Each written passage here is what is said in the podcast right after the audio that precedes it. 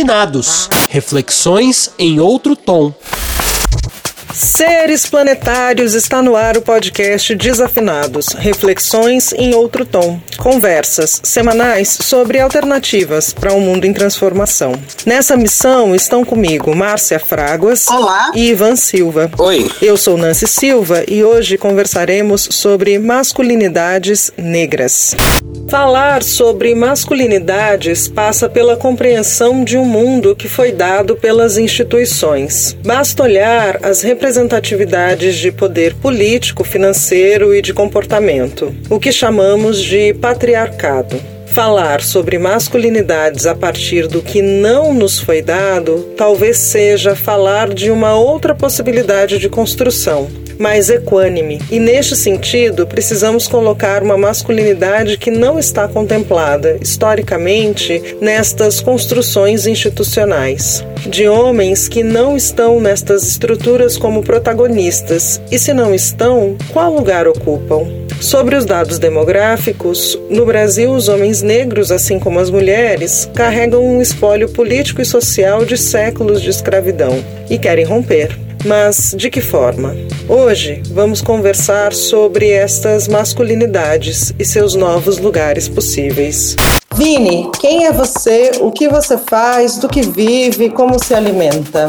Olá todo mundo, olá Márcio, olá Ivan, olá Nancy. Eu sou Vinícius Rodrigues, Vini. Eu sou antropólogo de formação, sou cientista social, na verdade, né? É, eu trabalho com produção cultural. Atualmente eu faço doutorado em antropologia social na Universidade de São Paulo, onde eu estudo a produção de masculinidades nas comunidades uh, periféricas. Né? Então, meu recorte basicamente é geográfico, uh, tem um recorte etário também, porque eu estudo jovens, então eu quero entender essa produção de masculinidade desde a adolescência, que é um momento fundamental ali da nossa formação, e tem um recorte mais específico ainda, que é um recorte estético, que é a partir daquilo que o funk me traz como elemento de masculinidade. Então, uma investigação que está suspensa no momento por causa da pandemia tem ido mais ou menos por esse caminho. E você, Roger, quem é você, o que você faz, do que vive, como se alimenta?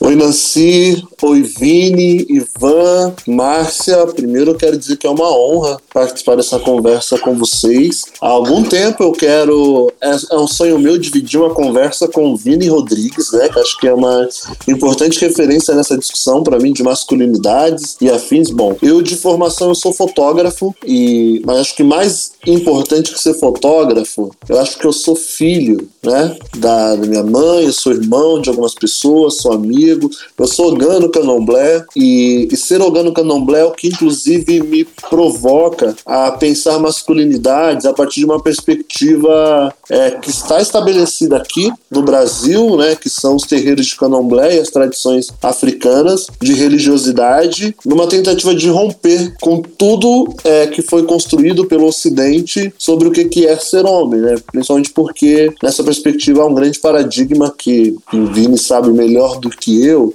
né? Que é o quanto nós é, sequer somos homens, né?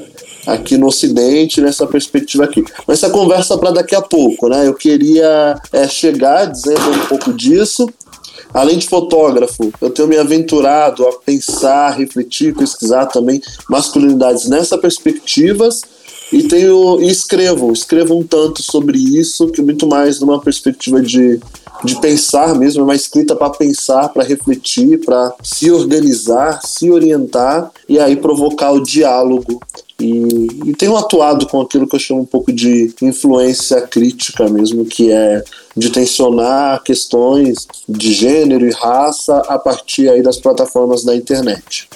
Massa, o Roger quis queimar a largada, mas ele se controlou, porque a primeira pergunta, é, a gente sempre começa esse programa com uma pergunta, com uma provocação, aliás.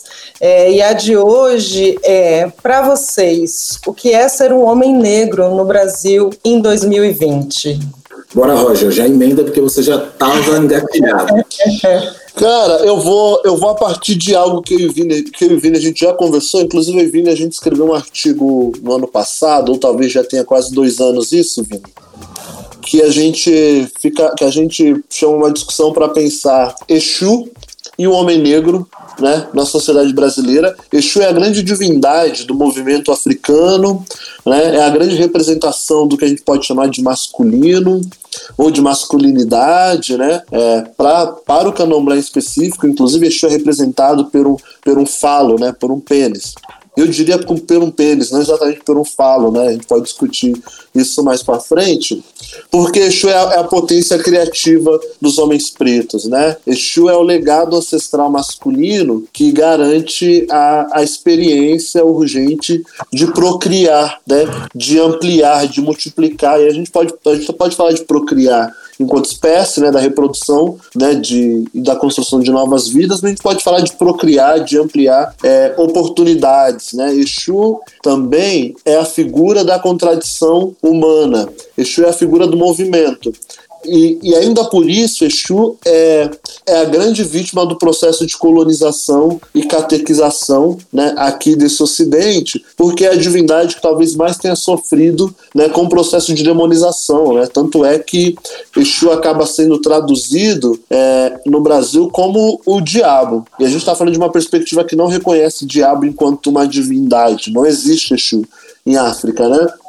Como para o Ocidente aqui, para os homens brancos, não existe homem preto, né? Esse ser não é homem, né? Posso trazer Fanon para cá para dizer, né, que o homem preto não é um homem, ele é um homem preto. E nisso tem uma série de questões. Então eu diria, para começar nossa conversa, assim, que o homem preto ele é uma grande encruzilhada, né? Ele é parte de, de uma trajetória que se encruzilha entre o não lugar, entre a ameaça e entre a potência que vai garantir a existência do seu povo e por isso precisa ser é, interceptado, precisa ser aniquilado por um, por um Estado genocida como esse. Assim. Aí é contigo, Vini. Valeu, Roger. Bom, Roger já falou aí é, muita coisa, né? Já trouxe muitos elementos e eu não quero ser repetitivo nisso. Mas é legal ele trazer esse artigo que a gente escreveu há um tempo atrás, porque a gente conseguiu abordar essa perspectiva do homem hoje e do homem negro, sendo mais específico, de uma forma muito criativa né, com o conhecimento que ele tem de candomblé e com o conhecimento que eu tenho é, de pesquisa, a gente conseguiu fazer um trabalho bem bacana. É, pensando no homem negro hoje, eu não consigo ver o homem negro muito diferente do que, da posição que ele estava no começo do século passado, né, 1900, 1900 e pouco. Apesar da gente ter tido alguns ganhos e algum progresso, é, os estigmas sociais permanecem o mesmo, né, desde o fim da escravidão. Então, esse homem negro, hoje, em 2020, ele continua uh, sendo vítima desses estigmas sociais, dessa estereotipia que foi colocada uh, em cima dele, como o Roger disse muito bem. É, então, tudo que, que a gente pensa em relação ao ser humano não se encaixa nas pessoas negras. Né? O, as pessoas negras elas são desumanizadas nesse processo. E com isso a gente tem todos os resultados que a gente já conhece hoje: a baixa expectativa de vida, a objetificação, o trabalho precarizado, todas essas violências diversas que afetam a população negra, em específico o homem negro, a violência policial, né, que continua sendo a violência colonial uh, se reproduzindo de uma outra forma, né, e a, a, contrapartida disso é como o homem negro subjetiva essa ameaça em relação à sua própria vida, à sua desumanização, né? Ele acaba subjetivando isso, às vezes de forma violenta. Né? Então gente, é muito comum a gente perceber certos comportamentos uh, violentos em alguns homens, em geral, especificamente em homens negros, que às vezes precisam ser mais que os homens brancos para conseguirem ter uh, o mínimo de humanidade que os homens brancos têm. Mas essa violência, na verdade, é só um reflexo da violência que o próprio homem negro está sendo vítima ali, né? Então, a gente, quando a gente pensa criminalidade, se a gente pensa o ato em si, né, e individualiza o ato, porque todo mundo sabe dos dados que uh, a maior taxa de criminalidade é entre os homens negros, o encarceramento entre os homens negros, mas se a gente não isolar isso e pensar isso num contexto amplo, isso tudo é reflexo uh, ainda do sistema colonial e da escravidão pela qual a gente passou e não conseguiu resolver as questões que ficaram colocadas. Né? Então, o homem negro hoje, para mim, ele ainda, uh, ainda sofre muito as consequências desse processo de escravidão e ainda está muito marcado por isso. Eu acho que a população negra em geral. Legal. É, e eu queria, assim, não emendar, mas fazer uma segunda provocação para vocês dois, as mulheres elas passaram é, a maior parte da história do nosso mundo sendo hostilizadas, sofrendo é, abusos e elas se organizaram muito e hoje elas têm frases, elas têm uma pauta muito definida e assim, as mulheres de uma maneira geral, as mulheres negras ainda mais, né? Tanto que nosso último episódio foi bem focado nisso e a gente discutiu isso a fundo. E, e, assim, a provocação é: as mulheres, por passar por tantas dificuldades, elas se organizaram e elas estão tomando a frente de, de, um, de um novo mundo, né? Então elas já estão no momento que, como classe, né, como ser, elas já se colocaram de uma certa forma. E o, o homem, de uma maneira geral, ele está um passo atrás. Nesse, nessa coisa de organização, de ter um discurso, de ser um novo ser no planeta, né? Eu queria perguntar para vocês é, de onde vai vir esse novo homem? Como ele vai aparecer? É, a partir de, de, toda essa movimentação das mulheres, como se fosse um espelho, sabe? Como, é, como é que vocês imaginam esse novo homem? É, Ivan, eu fico pensando que esse novo homem ele só vai chegar à medida que esse homem negro que a gente ainda está tentando construir, que a gente ainda está aqui é, reivindicando masculinidade, a masculinidade não, reivindicando humanidade, esse novo homem vai chegar quando, quando esse homem aqui que a gente está construindo se estabelecer. Mas é importante lembrar que existe um projeto de sociedade que aleja os homens negros socialmente, né? Desde o final, desde o processo de escravização, né? O homem negro ele é a grande numa sociedade patriarcal, ele é a grande ameaça do patriarcado. E é isso que vai justificar o projeto de extermínio que o Vini trouxe aqui. Né? E aí quando você, e aí se você me perguntar, bom, por que os homens negros não se organizaram? Os homens negros fazem parte da, organiza, da, da história de luta e organização dos povos pretos no Brasil ao longo da história, né? E aí eu ousaria dizer que não existiria é, a, a revolução que está em curso, não existiria, inclusive os movimentos é, feministas negros, se não fosse o apoio dos homens negros, né? Se não fosse é, dentro da nossa comunidade sempre foi uma luta de povo, né? Recentemente, e aí é muito recentemente mesmo, se a gente pensar nos últimos 30 anos, talvez, menos que isso, eu vou, eu vou ser mais sagaz, vou dizer dos últimos 15 anos para cá, que existe aí uma. E, e, é curioso, porque também é um momento que existe aí um acirramento da incidência de violência contra os corpos dos homens pretos, e existe aí um aumento, por exemplo, da presença de mulheres negras nas universidades e, consequentemente, elaborando e produzindo coisas, é, por exemplo, no sentido do feminismo.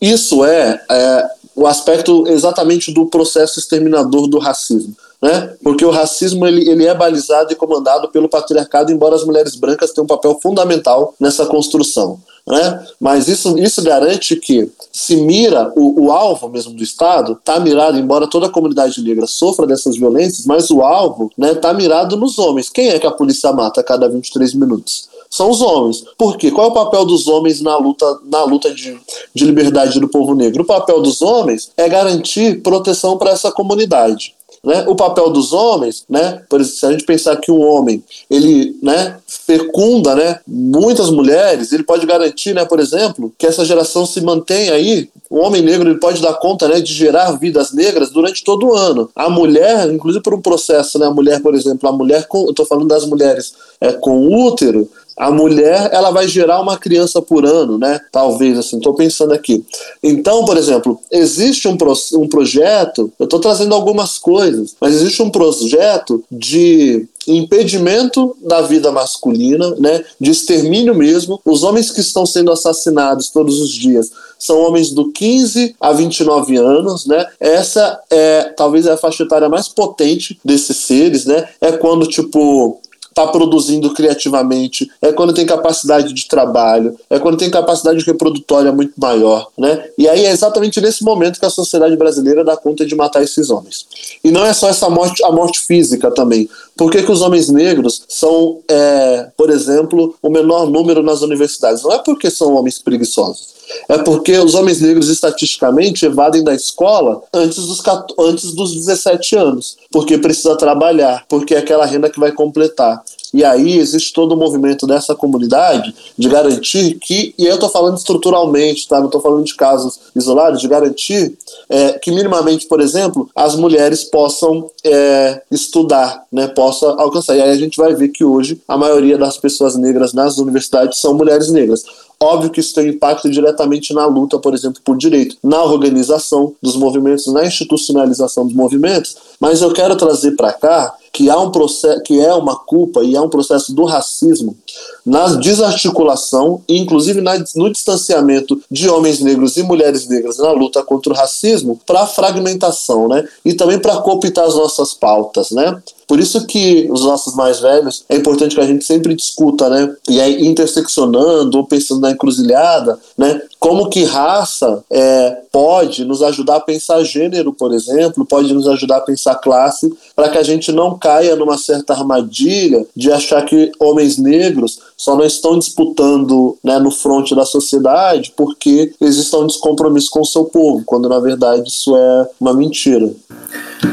É, eu queria trazer primeiro uma perspectiva pessoal assim e, e utópica, né?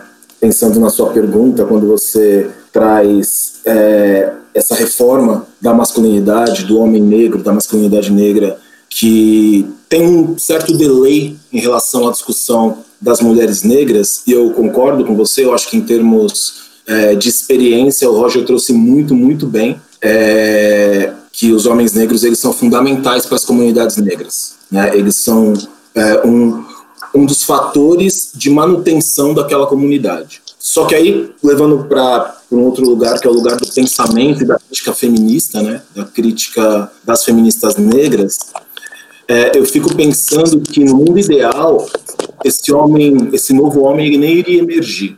Esse novo homem ele não apareceria, porque o homem seria é, é, implodido, assim como a mulher seria implodida, o gênero seria implodido as categorias de gênero que a gente usa, elas não dão conta de como a gente pode, da potência que a gente tem para se relacionar com o mundo. Então, no meu mundo ideal, nenhum homem, nenhuma mulher, a gente não trabalharia mais com essas categorias, né? Costumo falar com os, com os meus amigos e para os meus alunos, eu dou muito curso, muita aula e tal, que a gente tem que usar as identidades, mas sempre pensando no momento em que a gente não vai mais precisar delas, né? Que a gente pode ser de fato só indivíduo, humano, indivíduo com todas as nossas complexidades e diferenças. Mas esse é um aspecto utópico, né? Fica na minha utopia.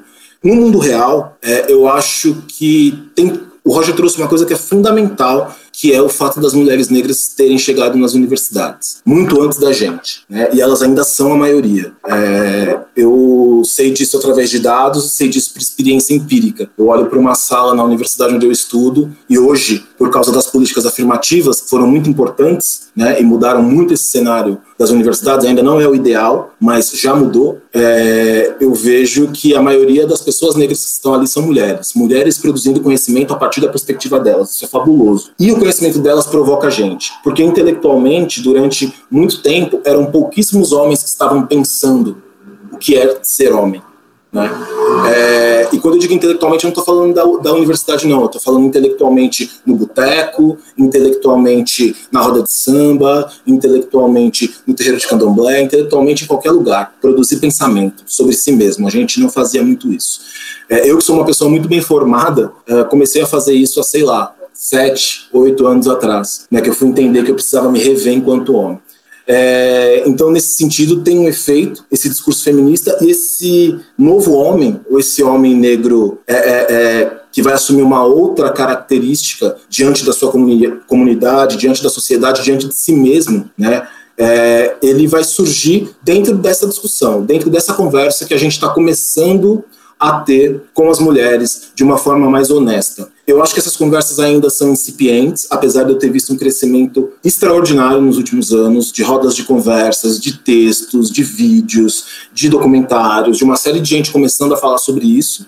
É, mas a gente ainda não se compara à quantidade de conhecimento que elas produziram, porque de fato elas estão há muito tempo uh, produzindo isso, desde, desde os anos 60, 70. Né, começa uma produção mais é, efetiva das mulheres negras. É, no limite, eu acho que é um caminho que vai ser traçado ali junto, né, dentro dessa conversa. é preciso, é preciso ter um diálogo, né? E para além desse diálogo, eu acho que os homens negros precisam uh, olhar para suas características sem ter como espelho de comparação o homem branco. É olhar a partir do seu próprio lugar, do seu próprio território, da sua própria cultura, da sua própria família, dos seus atravessamentos. O que, que a sua comunidade precisa? O que, que ele precisa, né? É, como que ele consegue abrir?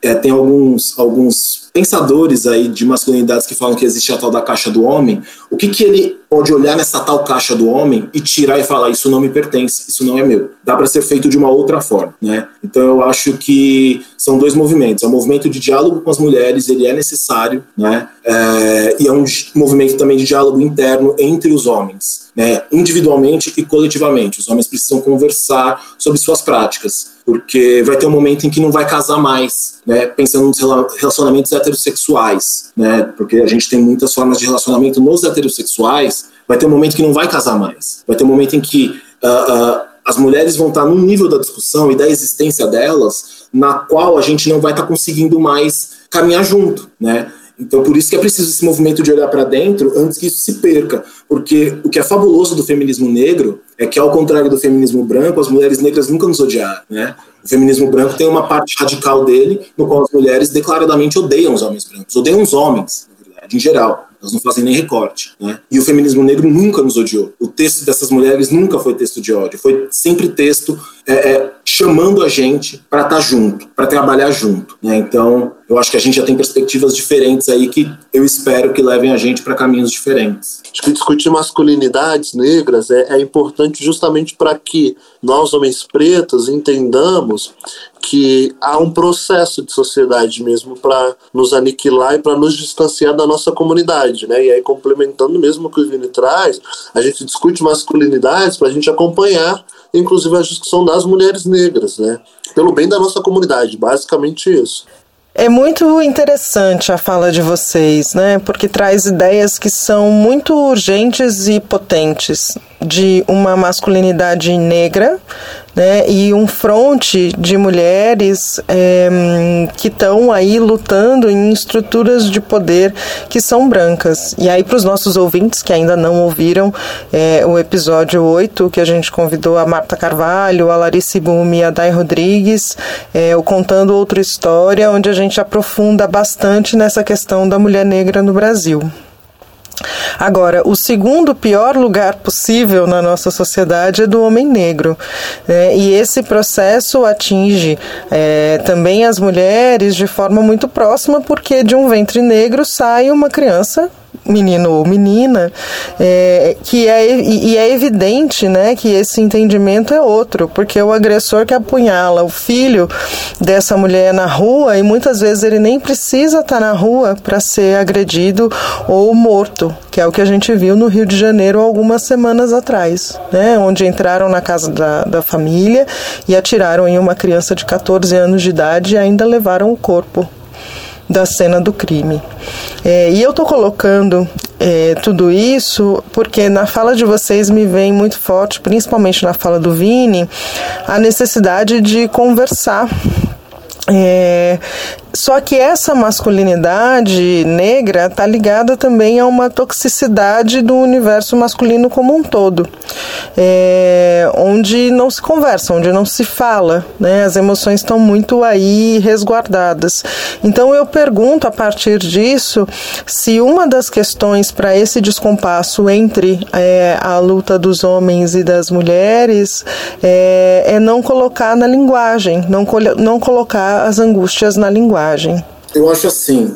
Primeiro, eu entendo que essa masculinidade tóxica, né, que é um termo que eu até uso assim com certas ressalvas, mas que é o mais comum e fica mais fácil das pessoas entenderem, e foi como você trouxe, ela é uma masculinidade hegemônica. Né? Ela não Sim. é uma masculinidade negra, ela não é, ela é uma masculinidade hegemônica e a hegemonia é branca. Né? E esse é um conceito que eu tenho trabalhado bastante ao invés de masculinidade tóxica, pensar uma masculinidade que é hegemônica. E dentro da sua hegemonia, uh, essa toxicidade que é baseada numa virilidade, numa prática de violência, na, nisso que você trouxe, do não verbalizar aquilo que sente, não verbalizar aquilo que quer, tudo isso é parte dessa masculinidade hegemônica, branca, branco-hegemônica. É, O homem negro, nesse caso, ele reproduz, sim, essa masculinidade, né? porque todos os homens reproduzem, porque a sociedade é, é uma coisa estrutural, então todos nós fazemos parte, de, parte dessa estrutura. Né? Mas ele reproduz, como eu trouxe um pouco no começo, muito mais como efeito do que como lugar de poder.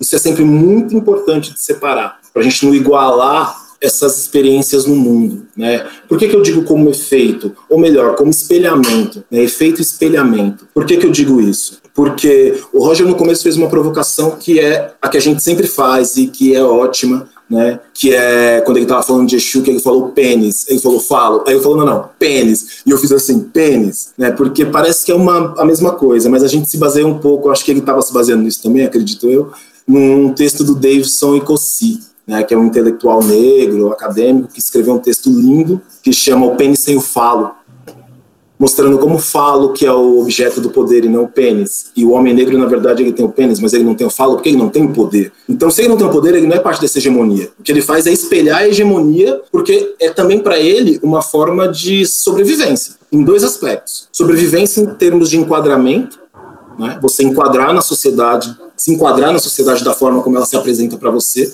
para sobreviver, né? Uma coisa meio Chica da Silva, fazendo uma, uma comparação radical, é, que ela se enquadrou naquela sociedade, naquele momento, no século XVIII, porque ela precisava sobreviver. Então ela casou com um homem branco, ela teve 13 filhos, ela viveu como uma mulher branca, mas ela nunca deixou de ser negra, porque é impossível deixar de ser negra.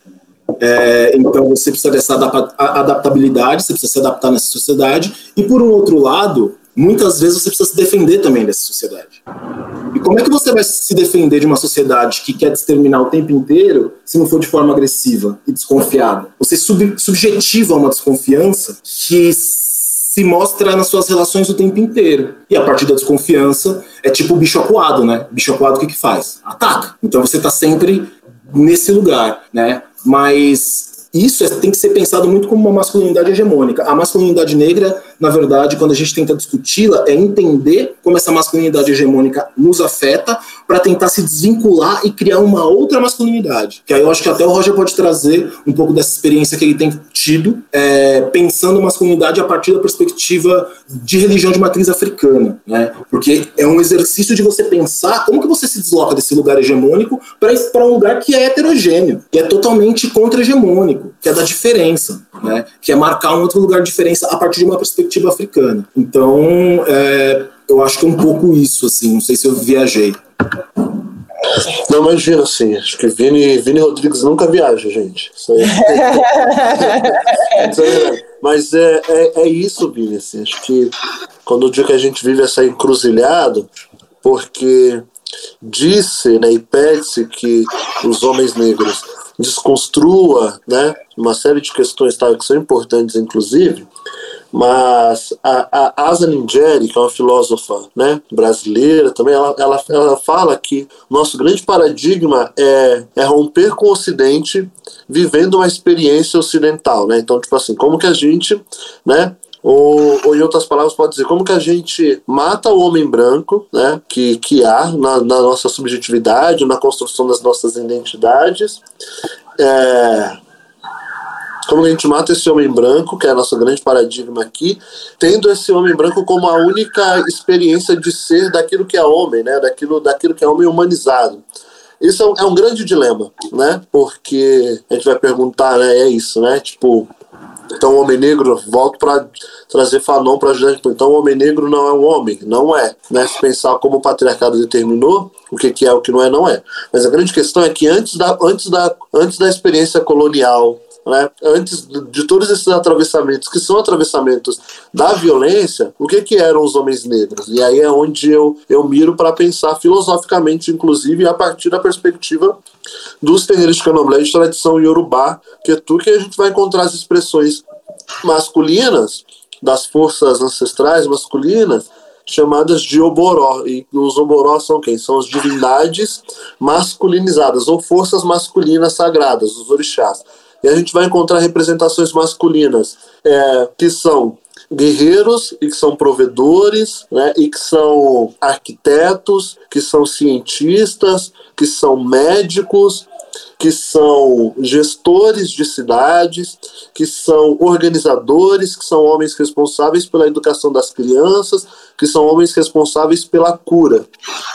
Tudo isso são atributos masculinos que o Ocidente negou aos homens pretos, por não nos considerar. Que, inclusive, é, atributos muito mais humanizados, né, é, se a gente pensar experiências comunitárias, do que a perspectiva de homem que o Ocidente determina que é esse homem rígido, que é esse homem intransigente, que é esse homem que define o mundo a partir da sua perspectiva, né? Então, por isso a mulher é subalternizada no Ocidente. E a mulher é subalternizada no Ocidente não é por uma ação dos homens negros, é por uma ação dos homens brancos que definem os papéis. Todo mundo está para a subalternidade na experiência ocidental, além do homem branco, né? além da universalidade que o homem branco determinou. E aí, a, a, a minha provocação é que homens negros podem é, mirar nas práticas dos terreiros de candomblé para reconstruir as suas identidades. Porque os terreiros de candomblé também reconstruíram as identidades familiares quando, quando organizou as famílias extensas que a escravidão é, dissipou. Né?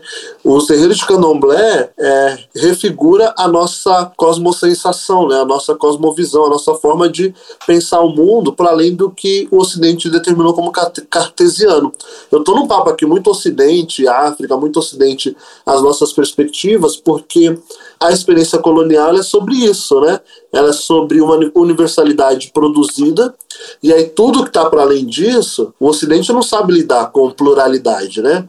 Se a gente pensar o Ocidente e a gente pensar o continente africano, o continente africano sobrevive né, no, nos últimos séculos porque dá conta de valorizar e de, de usar da potência da, da pluralidade.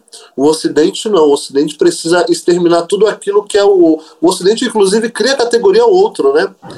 Porque sempre há o outro é, em detrimento da imagem do homem branco, né? Então, todas essas experiências. E é por isso que a gente precisa negar isso, né? Porque quando o Ocidente cria o outro, o Ocidente produz violência para justificar a ideia do outro.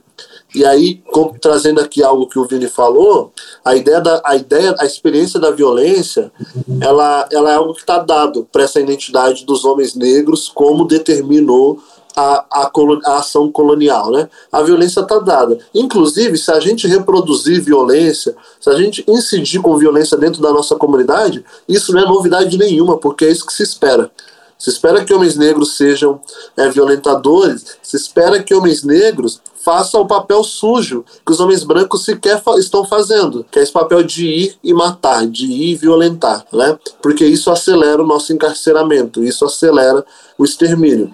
A grande novidade, é sempre o meu convite aos homens negros, a novidade é a gente elaborar outras relações que rompa com a violência dentro da nossa comunidade. Aí todas as violências. Né? Porque quando a gente rompe com isso, a gente constrói outras formas. Então o homem negro, quando romper com a violência dessa masculinidade, que eu não chamo de tóxica, eu chamo de branca, porque é importante dar cor a, a, essas coisas, quando a gente rompe com isso, a gente cria formas de se relacionar dentro da nossa comunidade de melhores, assim. E esse relacionar melhor quer dizer também a gente tem, a gente consegue criar experiências comunitárias que vai garantir, por exemplo, ou pelo menos, sei lá, cuida um pouco mais para que esses homens não sejam assassinados pelo Estado com mais facilidade, porque a regra é que todos nós sejamos assassinados até os 29 anos. Essa é a regra do Estado brasileiro, né?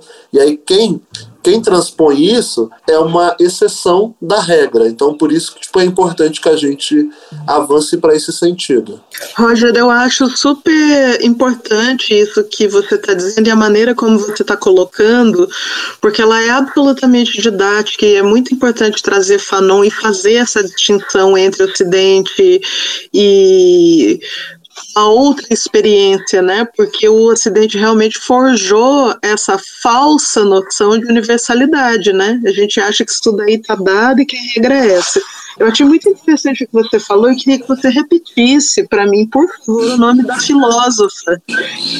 E, é, diz que é preciso romper com o Ocidente vivendo num paradigma ocidental. Claro, foi a Asa Ningeri, é A-Z-A N-J-E-R-I. Asa é uma filósofa carioca, tem feito um trabalho muito importante também, pensando as perspectivas africanas. Essa sua fala, Roger, tem tudo a ver com a nossa próxima pergunta. É, que nesse mundo ocidental e colonizado, o corpo do homem negro e a sua capacidade são colocadas como maquínicas, quando na verdade existe uma produção de conhecimento e sensibilidade que a gente pode colocar como existencialista mesmo. É o que a gente encontra nas obras do Cartola, Paulinho da Viola, Emicida, Mano Brown, Milton Santos, Abdias do Nascimento e tantos outros. É, tem uma música do Candeia que diz: Deixe-me ir, preciso andar. Vou por aí a procurar, rir para não chorar. Quero assistir ao sol nascer, ver as águas dos rios correr, ouvir os pássaros cantar. Eu quero nascer, quero viver. É quase um tratado existencialista mesmo, talvez de 50 anos atrás. Né? É, na opinião de vocês, como andar para uma conquista política de poder sentir, nascer e viver? Eu, primeiro, eu, eu fiquei com uma dúvida aí, sincera. Eu achava que essa música era do Cartola. Eu Olha, também, mas a Nancy ontem nos elucidou que o Cartola gravou, mas é do Candeia. Olha só, eu jurava que era do Cartola. Eu também. Essa música é linda. É. É, mas antes de, de pensar, eu vou tentar juntar um pouco do que a Nancy trouxe, né? Essa coisa do corpo maquínico com o existencialismo negro. É, quando você falou essa coisa do corpo maquínico, o Roger tinha falado algo sobre música, é, sobre corpo também, alguma coisa nesse sentido, de corpos diferentes e tal. Eu pensei imediatamente numa, numa concepção aí epistemológica da música, né? E aí acho que a Márcia depois a gente precisa trocar essa ideia, porque eu sei que ela gosta desse babado. A gente precisa, quando acabar tudo isso, sentar e tomar uma cerveja. A Márcia, eu só encontrava com ela no ponto de ônibus. Foi o famoso café, né? Foi no café, a gente se encontrava muito lá na universidade, né? Mas voltando, é, o que eu estava falando dessa coisa da epistemologia musical é que eu sempre fico pensando de como a música, vou, vou pegar a música africana em comparação com a música ocidental, né, pensando epistemologicamente, a forma de pensar a música. É, a música do continente africano, pelo menos da África subsaariana, né, porque a África do Norte é uma outra coisa, mas eu acho que está bem perto, porque os árabes também têm um outro jeito de entender o mundo, os berberes lá, aqueles povos têm outra, outra fita. Mas é, não existe música descolada do corpo. Não existe música enquanto contemplação, né, em África. Música serve para algo, e esse algo está relacionado com o corpo. Toca-se o tambor porque o corpo se move. O corpo se move para o trabalho, o corpo se move para a dança, para a festa, o corpo se move para a religião, para o culto, o corpo se move para contar a história da própria comunidade. Então o corpo se move em vários momentos. A música está atrelada com o movimento do corpo, né?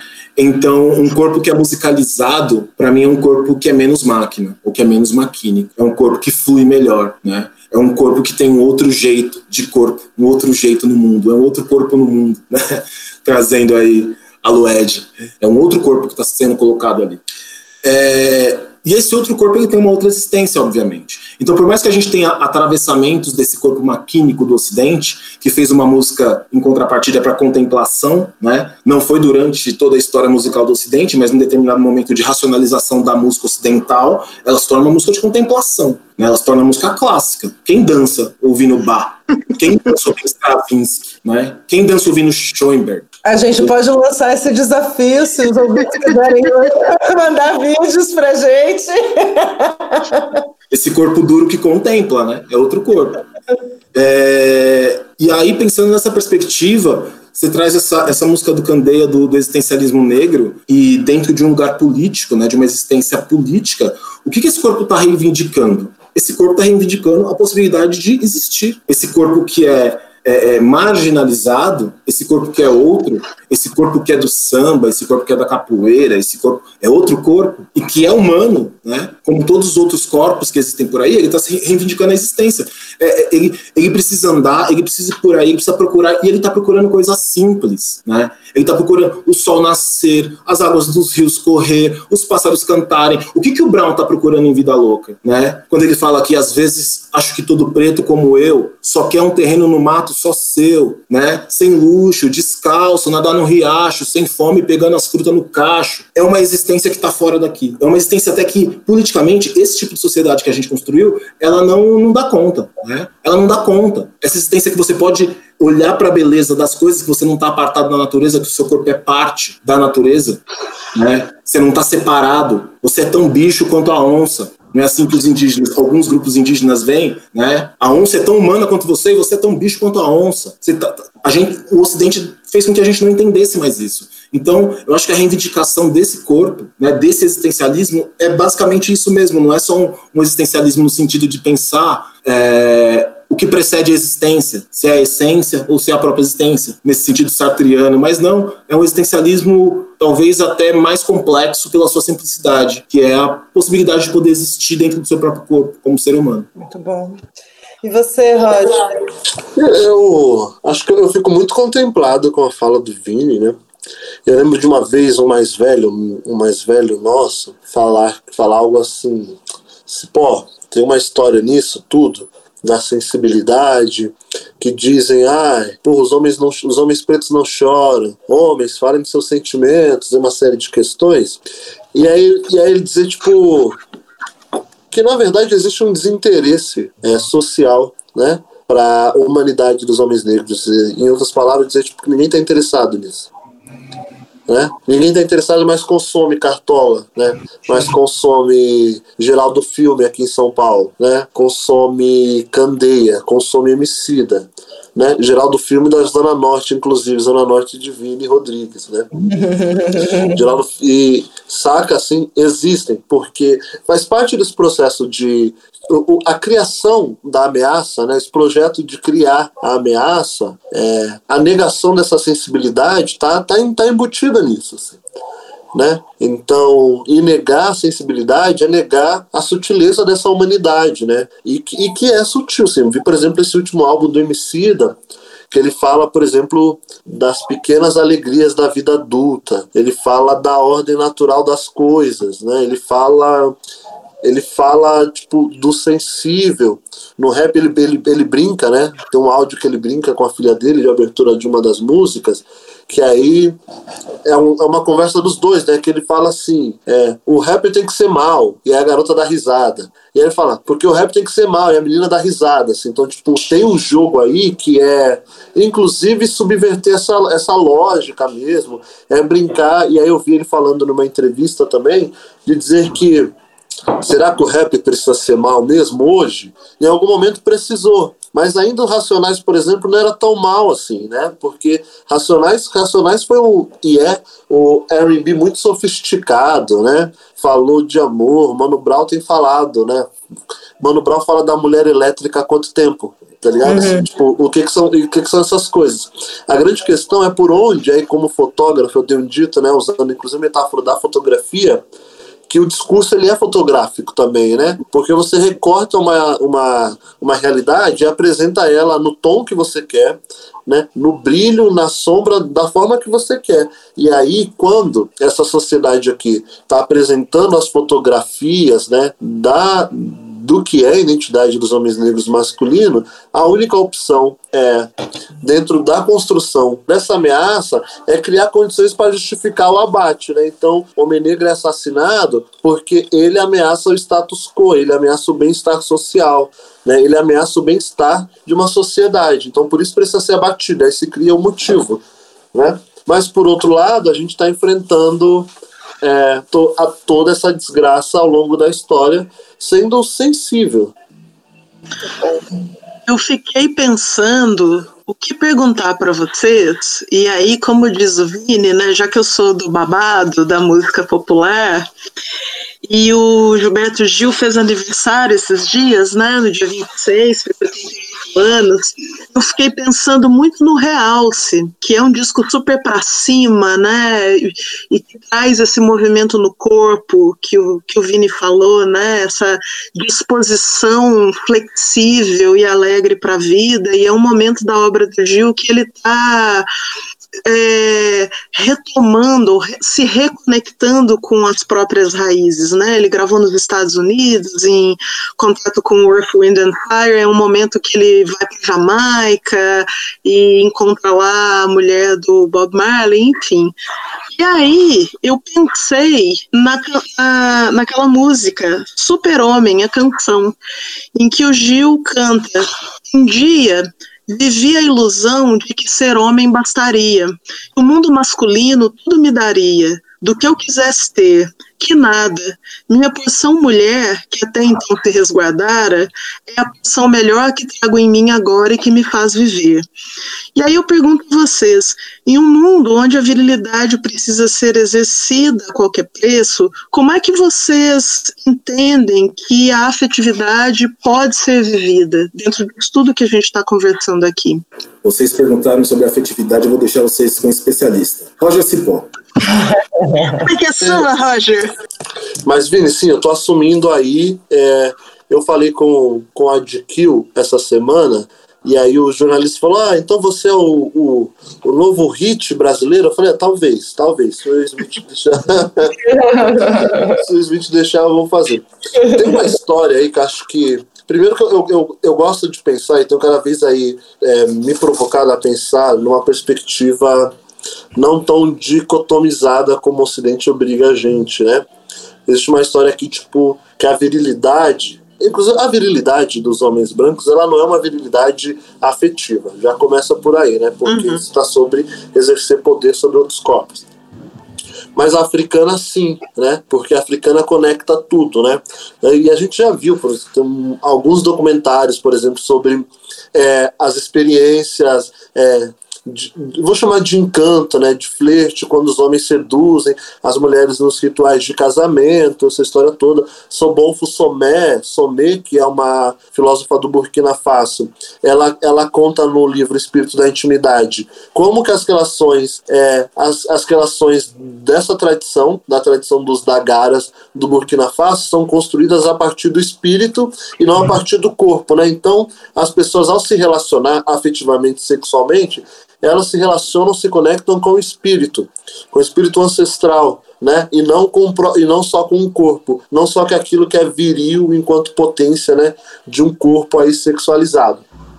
E acho que essa é a grande a grande sacada ou grande levante é quando a gente muda a rota. A gente pensar virilidade, se a gente pensar é, prosperidade, se a gente pensar fertilidade, muito a partir daquilo que o Ocidente determina, a gente vai ter experiências muito medíocre, medíocre no sentido de ser muito mediano, né? De, de todas essas coisas. Agora, se a gente se mira é, naquilo que a África e outras tradições anteriores já nos ensinavam, olha a, o quanto que a humanidade perdeu por romper, né? Romper com a África e romper com os valores civilizatórios africanos para a construção dos nossos seres, para a construção das nossas relações, né? a gente perdeu muito. Ainda que a gente fale de Balma, para falar de ah, relações líquidas tudo mais, todas essas elaborações elas ainda elas são muito pequenas perto da potência de África que é. O meu chamado é para as pessoas pretas assim, mirem, né? Mira a África, pensar e eu, eu nem estou falando de uma África utópica, dessa coisa tipo, ah, mas Wakanda não existe. Sei lá, as escolas do Harry Potter também não. e, muita gente, e muita gente se mirou nessa perspectiva, inclusive para construir coisas. Mas a gente tem o samba, né? A gente tem o samba, é, o samba, por exemplo, né? A gente tem o samba, a gente tem o lundu, né? Que é uma dança da sedução, né? A gente tem o Ijexá, a gente tem uma série de outras manifestações que vai considerar, por exemplo, o que é viril, o que é erótico, o que é, o que é da sedução como aspectos de potência porque são, né? A virilidade é o que? Senão a, a potência masculina, né? E feminina também, né? Porque a gente, nós somos forças complementares, né? Perspectiva Yorubá de criação do mundo vai falar de, por exemplo, de Obatalá e de Oduduá, né? Forças complementares que ao que sempre estiveram juntas, mas que se separam para criar a humanidade, para criar o universo. Mas elas se separam apenas de uma perspectiva de ampliar e não de romper, né? Então todas essas coisas a gente pode trazer para acho que humanizar muito mais essas experiências. Eu acho que eu vou estudar filosofia, Vini. Eu acho que demorou. Eu também é acho, viu? Porque, inclusive, Roger, você tem uma maneira de falar que é muito didática, é muito clara, é assim, uma delícia ouvir. Acho que você devia, tô com o Vini. Ah, muito obrigado. Tá na hora, você vai arrasar e vai dominar a academia, mano. Mas é, eu nem sei muito o que falar depois da, da aula que ele deu aí, porque esse é um tema que, de fato, a profundidade do Cipó é, é impressionante. Ele já vem trabalhando com isso há muito tempo, né? E ele tem feito um trabalho que não é só de pesquisa, ele tem feito um, um trabalho que é também de propor proporcionar espaços de trocas afetivas entre pessoas negras, tanto no presencial e agora em desenvolver estratégias para o virtual. Eu acho isso uma coisa sensacional, assim, eu acho necessário e bonito de ver, né, como o meu povo se articula para criar espaços. Sempre foi assim e continua sendo mesmo no virtual um espaço de afetos, né, mas é, eu queria trazer um pouco, tipo, para um lado mais subjetivo talvez e mais pessoal falar de mim ao invés de falar do geral, sabe? Boa.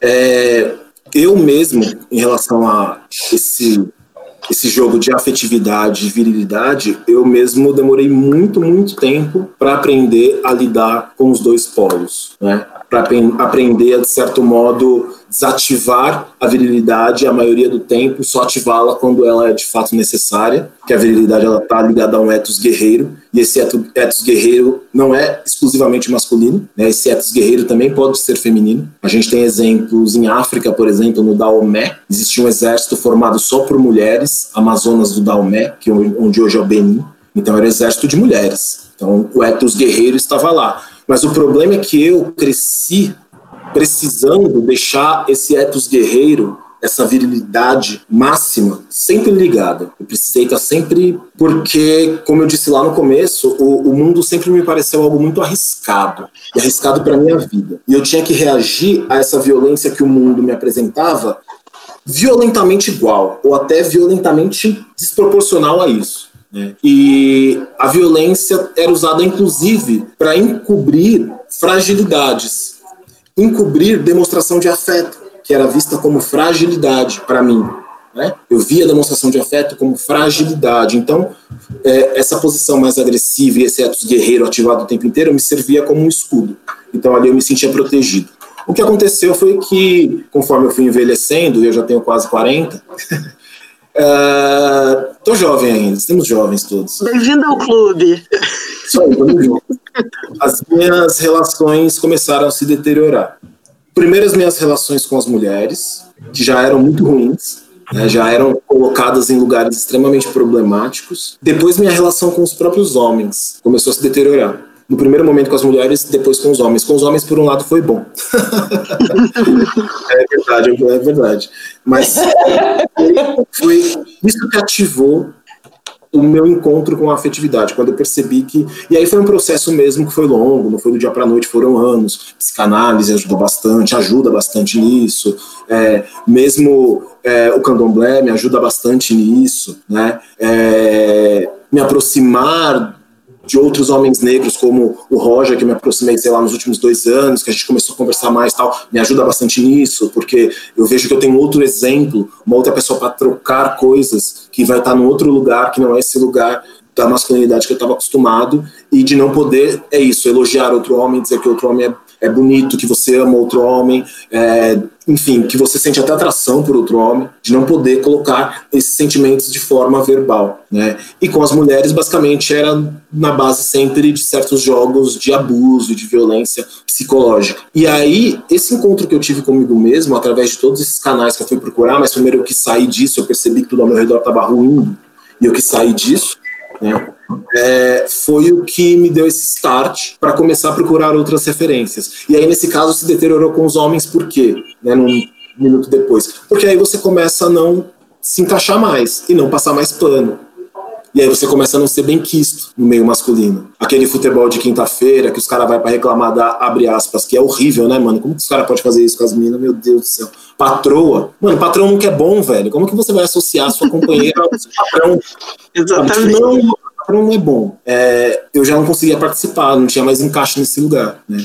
Então, eu aprendi a lidar com essa questão de a viver, né? masculinidade e virilidade através de um esforço muito pessoal e de me conectar com outros homens que estavam nesse mesmo esforço. Isso foi muito importante. Me conectar com outros homens, né, que estavam nesse mesmo esforço, que queriam conversar mais sobre isso, que queriam repensar certos comportamentos, certas ideias, Né? Então, isso para mim foi pessoal. Eu acho que nesse sentido é muito difícil ter uma fórmula, né? até porque uhum. os homens negros são todos iguais, nenhum ser humano é igual, a gente é indivíduo, né? não tem uma fórmula, vai funcionar para cada um de um jeito, mas acho que a primeira coisa foi reconhecer que as coisas ao redor vão começar a ficar problemáticas. Então, você tem que dar um jeito nisso. Bom, é, queria agradecer a presença de, do Roger, a presença do Vini. É, foi muito legal ter vocês aqui hoje falando sobre esse desafio né, que a gente tem de estar aqui nesse país tão complicado, com essas realidades tão complicadas, nesse momento tão complicado né, de tudo.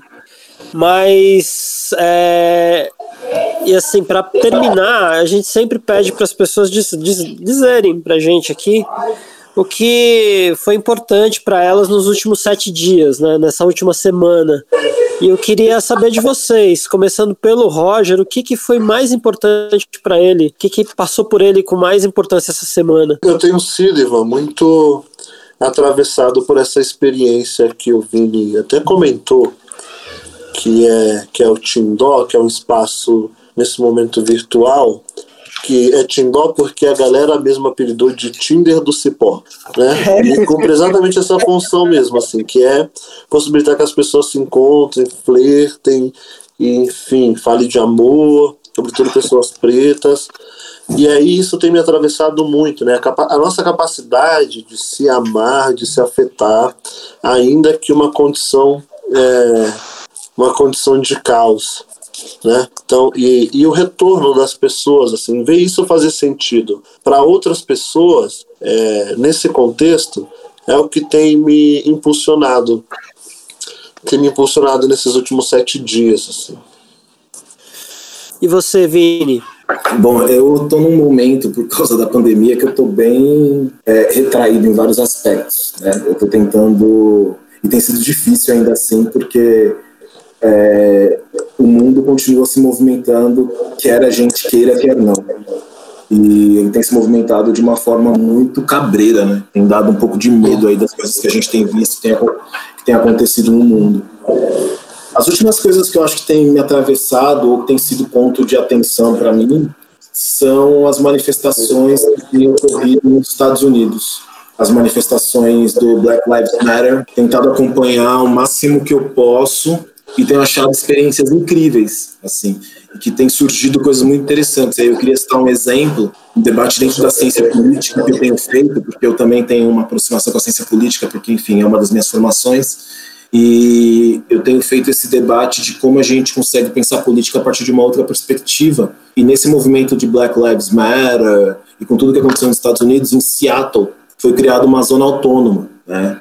E o que, que significa uma zona autônoma? Eles conseguiram fechar seis quarteirões, é, expulsar a polícia daquela localidade e organizar esse bairro, né, esses seis quarteirões do bairro, durante os protestos, durante tudo que tem acontecido politicamente lá, de uma outra forma, de uma forma autogestionária, autônoma, colaborativa, horizontal, né? E eu sempre gosto dessas experiências que tem esse caráter mais horizontal, mais colaborativo, mais autogestionário, é, não porque eu acho que essas experiências, né, porque aí alguém já vem me perguntar, ah, mas você acha que vai ficar maior? Eu falei, não, não acho. É uma experiência dentro de um momento crítico dos Estados Unidos. A gente tem que aprender a valorizar as experiências, o que as pessoas estão experimentando politicamente na vida ali, para além de teoria, o que, você está fazendo, experimentando, trocando. Eu já estive nessas situações porque eu sou ativista político há muito tempo e só quem já teve numa ocupação sabe o que é estar numa ocupação e está construindo uma ocupação junto. Qualquer tipo de ocupação ocupação de moradia, ocupação de rua, construir aquele processo junto te atravessa de várias formas e muda a sua perspectiva do mundo.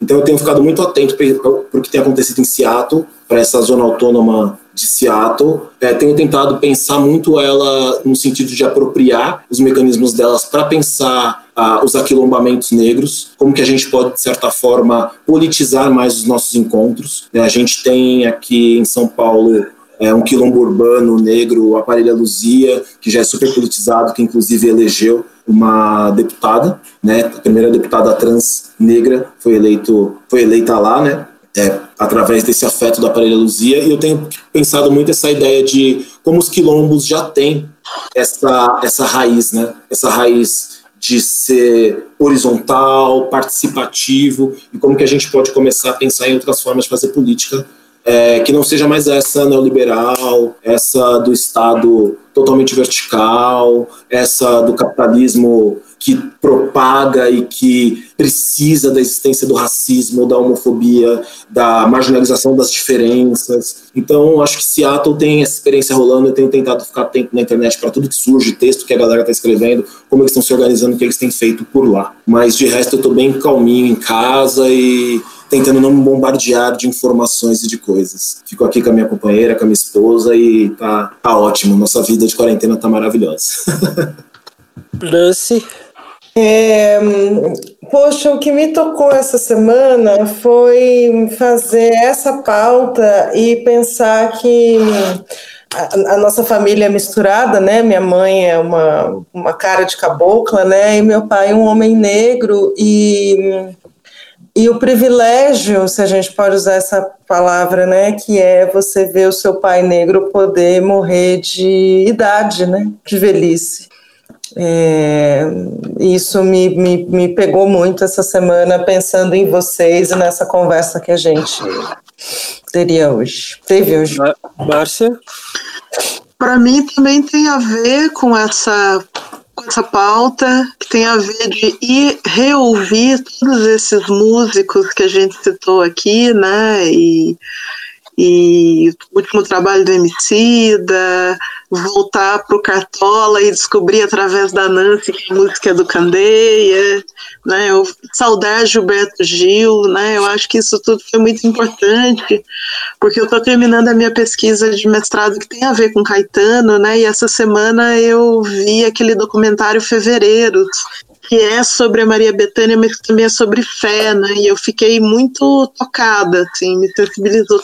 Todo, todo esse caldo me deixou muito sensibilizada essa semana. Legal, e partindo para o final, final mesmo, é, cada um de nós aqui precisa dar uma dica cultural, social, jornalística para as pessoas que estão ouvindo a gente é, curtirem, observarem, verem durante a semana. Então, eu queria saber de todos aqui qual é a indicação para a semana, né? Começando agora pelo Vini.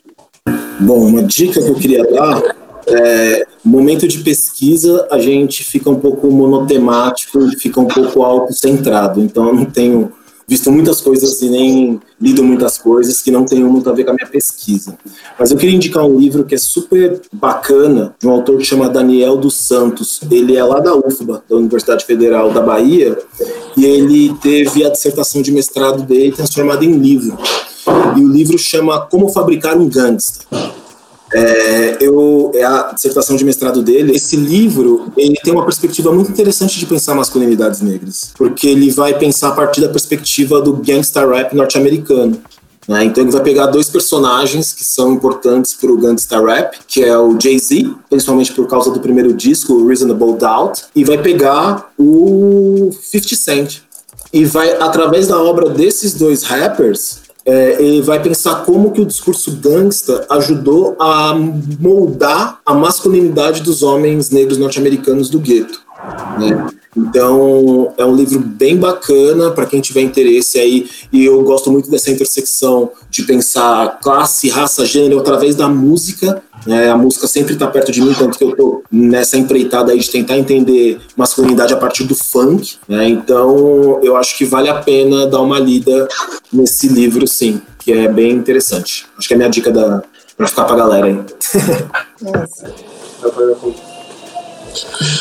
Gente, a minha dica, eu tenho uma dica que ela é, acho que é, é ler autores negros e negras, assim, é, é minha dica sempre, acho que a galera pode ir buscando aí dentro daquilo, né, que nós vamos mais ler pessoas negras, assim, acho que isso é importante. E continuem desobedecendo o presidente, isso é bem importante também, continuemos fazendo isso. E porque a gente possa se amar, se cuidar, cuidar uns dos outros, é é urgente. Bom, e você deu várias dicas de autores e autoras durante essa conversa, então é isso. A minha dica, a minha dica é a série Atlanta do Donald Glover, também conhecido como Childish Gambino, é, que eu acho que é um dos, um, um dos, dos, produtos, materiais, é, é, trabalhos audiovisuais mais rico sobre essa questão do ser negro, do ser homem negro, do, do que é ser bem sucedido e como essa vida se dá, além dessa série ter muitos elementos também visuais, né? Então, assim, ele vai montando quadros mesmo e aquelas referências têm a ver com o que está rolando na história. E o Paperboy é maravilhoso, assim, assistam essa série apenas. eu quero indicar uma série que eu lembrei. A Nancy me lembrou de uma série que eu acho legal. Ó, é, também ainda nessa temática universo negro, é, tem uma série que chama Insecure, que é com a Issa Rae, que é maravilhosa. Acabou agora a última temporada, eu tô órfão dela, é, a gente assiste aqui em casa e ela vale muito a pena. Insecure, que é, é, é da Issa Rae, então também fica uma série aí. Pronto, desculpa. Tá disponível aonde, Vini? Ixi, aí a gente tem que voltar para aquela internet mais antiga, sabe? Ah, entendi. Aqui o famoso é... Google, né? Isso, tem que é. aprender a baixar torrent. Eu fico impressionado que os jovens não sabem mais baixar torrent. Né? Não, não faz o menor sentido. Eles não sabem nem o que, que, é isso. Tem da HBO também. Ó, a Luísa acabou de me falar aqui que tem o streaming da HBO também. Ah, streaming da HBO. Agradece a Luísa, não sei se ela está ouvindo. Obrigada. obrigada. então, a minha dica é um livro que eu não li ainda. Eu comprei, ele ainda não chegou, mas foi indicação de uma amiga, que é um livro chamado Um Outro Brooklyn, da Jacqueline Woodson. Você tá ligado nesse livro, Vini? Esse, ó, vou ler a sinopse.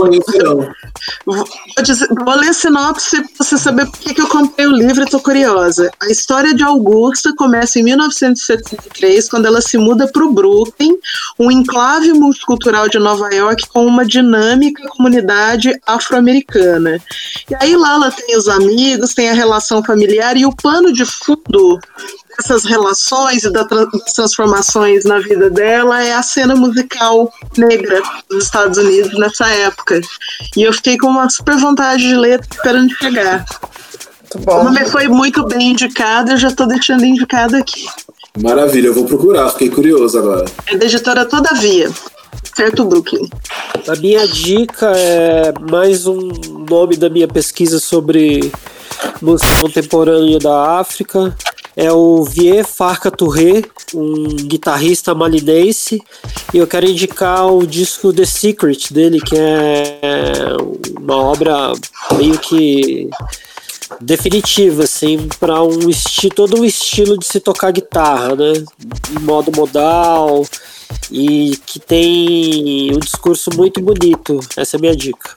Ai, gente, muito bom, muito obrigada. Confesso. Isso, adorei bater esse papo, cara. Nossa, foi incrível, muito obrigada. obrigado, Felipe. Obrigado, Roger. Valeu, Ivan. Até mais. Obrigado, boa noite. O podcast Desafinados é um programa independente feito em parceria com o Mundo Pensante e a Rádio 9 Minutos. E o link de contato dos nossos convidados está no texto de apresentação de cada episódio. Dúvidas, sugestões, ideias, entre em contato com a gente nas nossas redes sociais.